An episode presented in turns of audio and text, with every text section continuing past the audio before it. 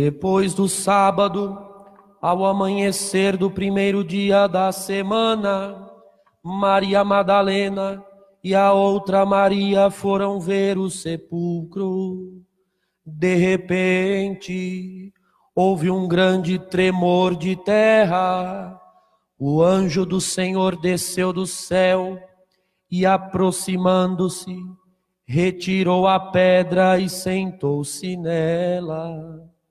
Sua aparência era como um relâmpago e suas vestes eram brancas como a neve. Os guardas ficaram com tanto medo do anjo que tremeram e ficaram como mortos. Então o anjo disse às mulheres: Não tenhais medo, sei que procurais Jesus, que foi crucificado. Ele não está aqui, ressuscitou como havia dito. Vim de ver o lugar em que ele estava. Ide depressa contar aos discípulos que ele ressuscitou dos mortos e que vai à vossa frente para a Galileia lá vós o vereis, é o que tenho a dizer-vos. As mulheres partiram depressa do sepulcro, estavam com medo, mas correram com grande alegria para dar a notícia aos discípulos. De repente, Jesus foi ao encontro delas e disse: Alegrai-vos. As mulheres aproximaram-se e prostraram-se diante de Jesus, abraçando seus pés. Então Jesus disse a elas: Não tenhais medo, e de anunciar aos meus irmãos que se dirijam para a Galileia, lá eles me verão. Palavra da salvação. Que as palavras do Santo Evangelho perdoem os nossos pecados e nos conduz à vida eterna. Então, irmãos, essa noite santa da solene vigília pascal, é o coração do nosso ano, é o coração da nossa liturgia e nós católicos giramos em torno da noite de hoje como a terra gira em torno do sol. Porque o alimento das nossas vidas é saber que o Senhor venceu a morte e que a morte já não tem o poder que tinha antes de a vida entrar nela. E a vida não é algo, mas a vida é uma pessoa. A pessoa de Jesus entrou na morte. E da mesma forma como o escuro não existe quando a luz entra nele, porque onde há uma não pode haver a outra. Assim também a morte, como era antes de Cristo, já não existe porque a vida entrou nela. Jesus entrou na morte como a luz entra no escuro. E o escuro é dissipado. É o que a liturgia nos quer recordar quando nós acendemos o Sírio Pascal. O Sírio Pascal, como disse a proclamação da Páscoa, representando o ressuscitado, é como aquela coluna luminosa, coluna luminosa, que guiava os hebreus em direção à terra prometida. Aquela coluna luminosa era uma figura de Jesus. Ele é a luz que vai nos guiando até a terra prometida, que já não é mais em Canaã, mas no céu diante do trono do Pai. Essa é a nossa alegria, irmãos, porque para isso veio o Senhor. O Senhor veio para vencer a morte, porque afinal de contas, a morte é o verdadeiro inimigo das nossas vidas. Pense um momento junto comigo, meu irmão e minha irmã. Tudo que nós fazemos nessa vida, tudo o que nós fazemos nessa terra, pode se resumir a, a essa definição. Tudo o que fazemos é lutando contra a morte. Tudo. A vida depois do nascimento, ela não é outra coisa senão uma luta contra a morte. Veja. Por que temos fome? Porque se não tivermos fome não comemos, comermos, morremos. Por que temos sede? Porque se não bebermos, desidratamos e desidratados morremos. Por que nós trabalhamos? Porque se não trabalharmos, não temos os recursos e sem os recursos ficamos sem o alimento, sem a bebida, sem a roupa do corpo e podemos adoecer e adoecendo morremos. No meio da quarentena toda e da pandemia, qual a o pior medo, as últimas consequências que você tem. De pegar o vírus, ser entubado e morrer. É esse o medo. O medo é esse. O medo é da morte. É esse o verdadeiro medo. É o medo de morrer. Quando o filho sai de casa para ir onde quer que seja, e você fica preocupada, preocupado, porque ele enquanto ele não chegar. Ué, por que você fica preocupado enquanto ele não chegar? Do que você tem medo? Qual é o pior dos medos? O que realmente te preocupa? No fundo, seja sincero. Que aconteça alguma coisa, Padre. Que alguma coisa é essa para te deixar gelado de medo? Que venha um assaltante e mate o seu filho. Que ele se enfie numa briga e na briga alguém mate o seu filho. Que o seu filho morra. É esse o medo o medo, o único medo que há na face da terra, o medo para valer, é o medo da morte. Esse é o medo que nós temos. Analise as últimas consequências, todos os atos da vida humana. Pode analisar, pense em algum. Qual ato humano nós realizamos que não seja uma luta contra a morte? Uma luta contra a morte. Tudo. E todos os dias nós vencemos essa luta. Cada dia de trabalho é um dia vencido. Cada refeição tomada é uma vitória sobre a morte. Cada doença tratada e curada é uma vitória sobre a morte. Nós vamos vencer milhões de vezes essa luta. E a morte, irmãos, que perdeu milhões de vezes, só precisará ganhar uma. Nós ganhamos milhões. Mas quando ela vencer uma, nós não poderemos mais lutar contra ela. Ela luta conosco todos os dias. Se ela vencer uma, nós perdemos a batalha. A verdade é que nós lutamos contra a morte, sabendo que essa luta já está sentenciada. Vale a pena lutar contra um inimigo?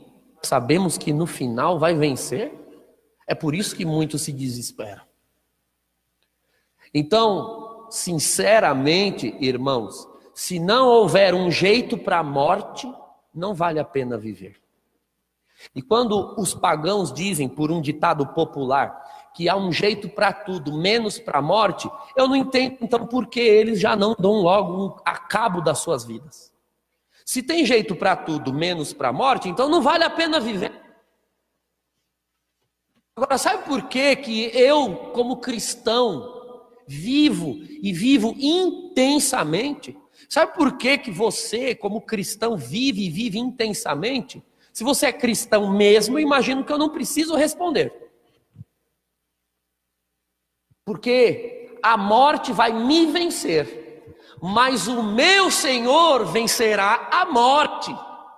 Aquele a quem eu sirvo, aquele por quem eu vivo, é maior que ela. Aquele por quem eu vivo venceu a morte humana, venceu a dele e me deu, e te deu, e nos dá um selo, uma garantia de que a minha morte também está condenada à morte. Santo Agostinho dizia essa frase: Jesus Cristo é a morte da morte na morte. Ele ganha a guerra dentro do território do inimigo. Lá. Por isso ele tem de entrar na morte, por isso ele entra nela. Ele poderia vencê-la de outra forma, nunca tendo morrido. O Senhor poderia ter nascido do ventre da Virgem Maria, ter crescido e estar vivo até hoje. Ter determinado que se tornou se tornara imortal e estaria até hoje no meio de nós da mesma forma. Mas ele quis entrar na morte para mostrar quem é que manda nas coisas nessa existência. Ele é o Senhor. E porque ele nos deu o selo, nós podemos ficar em paz. Podemos ficar em paz. Porque alguém pode dizer, bom, sorte a dele. Jesus é Deus e ele tem o poder de ressuscitar. Ele tem o poder de sair da morte. Eu? Bom, eu não sou Deus, eu vou morrer e eu vou apodrecer debaixo da terra e eu não tenho nada a ver com a vitória de Cristo sobre a morte. Não, você não entendeu nada. A chama que arde nessa vela é figura, figura, de um fogo que não pode ser visto, mas foi aceso quando um homem e uma mulher recebem a vida do Senhor Jesus no batismo, então o batismo ele imprime na alma humana um selo, diz o apóstolo Paulo, um selo. Eles comparam o Espírito Santo com o selo porque a mentalidade dos apóstolos, o mundo oriental de dois mil anos atrás, era justamente a do envio de uma correspondência que, precisando atravessar o mar ou uma região longa, ela era escrita, enrolada num papiro ou num pergaminho, e se pegava uma cera como essa, ou uma cera de uma cor mais forte, e se fechava a carta com um selo Talvez em algum filme você já tenha visto isso. São noções que estão na Bíblia, mas que nós não acessamos mais hoje na modernidade. Se punha um selo com um anel, e o símbolo daquele anel marcava de quem vinha a carta.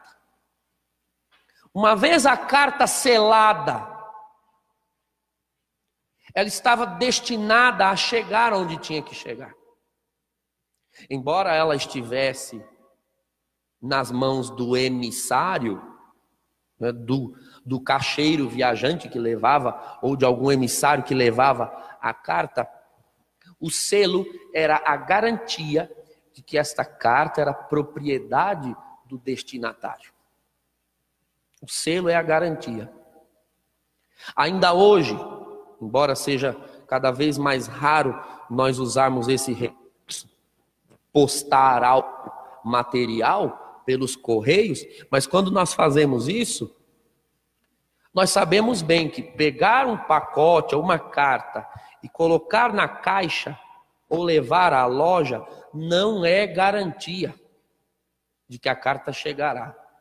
Ela precisa ser selada. Sem selo a carta não vai. Agora, depois de selada, ela não volta mais. O selo é o ato definitivo que torna a carta que está presente aqui propriedade do seu destinatário. O Senhor Jesus selou as nossas almas com o seu Espírito Santo no nosso batismo. Estamos selados.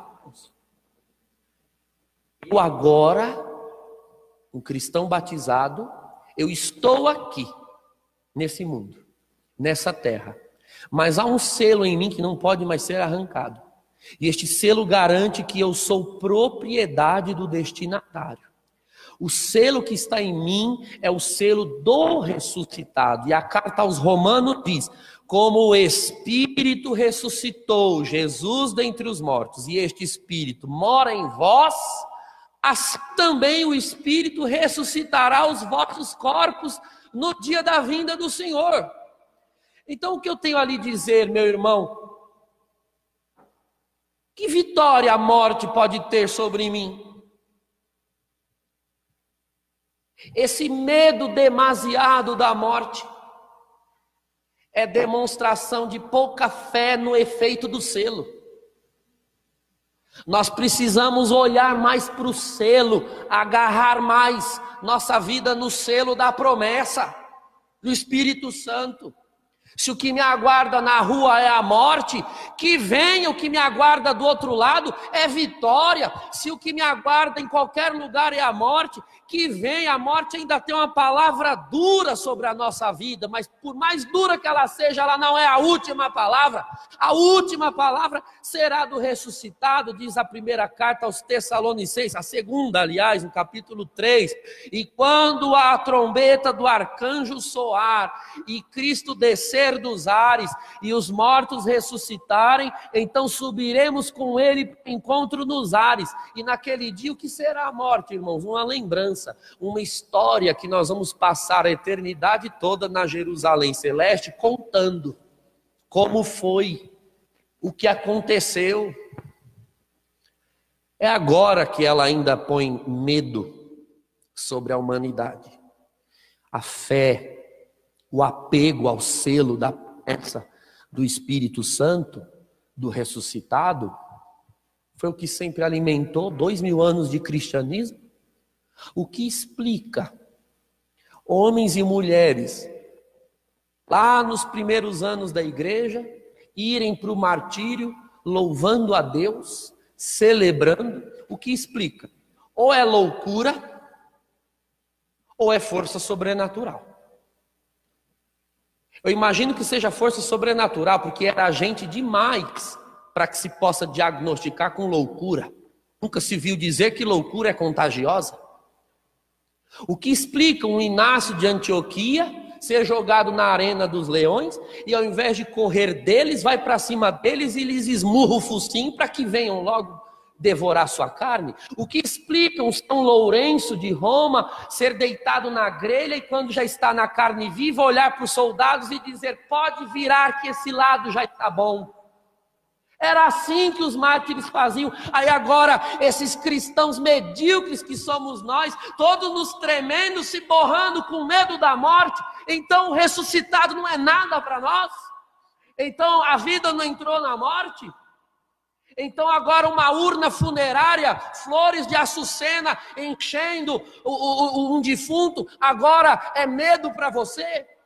Eu estive agora em janeiro, lá em Roma, e desci as catacumbas de São Sebastião, onde os primeiros cristãos celebravam a Eucaristia. E para chegar até a sala da celebração da Santa Missa, era preciso passar pelos túmulos, corredores e corredores de túmulos. E os cristãos iam. Era ali que se batizava na noite de hoje. Era ali que se comungava. Era ali que se ouvia a palavra. E dois mil anos depois, há cristãos que nem na porta do cemitério são capazes de passar, porque têm medo da morte. Maldito seja o teu medo. O ressuscitado diz: alegrai-vos, não tenhais medo disse o Evangelho de hoje. A morte pode nos arrancar lágrimas, mas não esperança. A morte pode nos arrancar pranto, mas não a nossa coragem. Se te está arrancando, você precisa aceitar Jesus Cristo.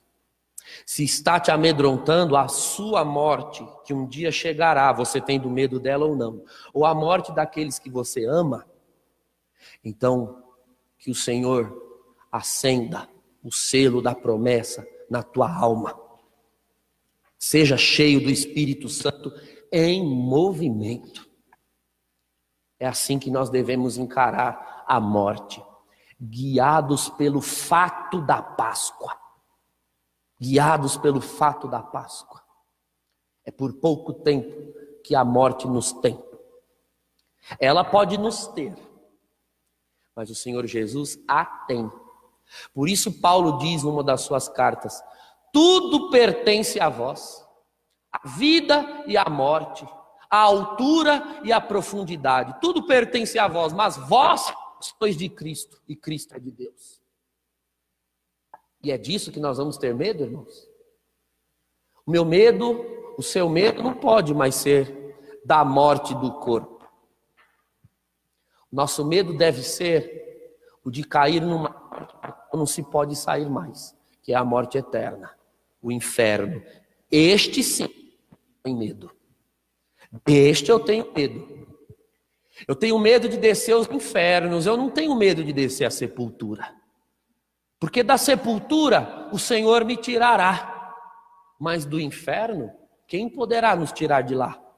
Se o inferno é uma opção definitiva do homem que rejeitou o ressuscitado.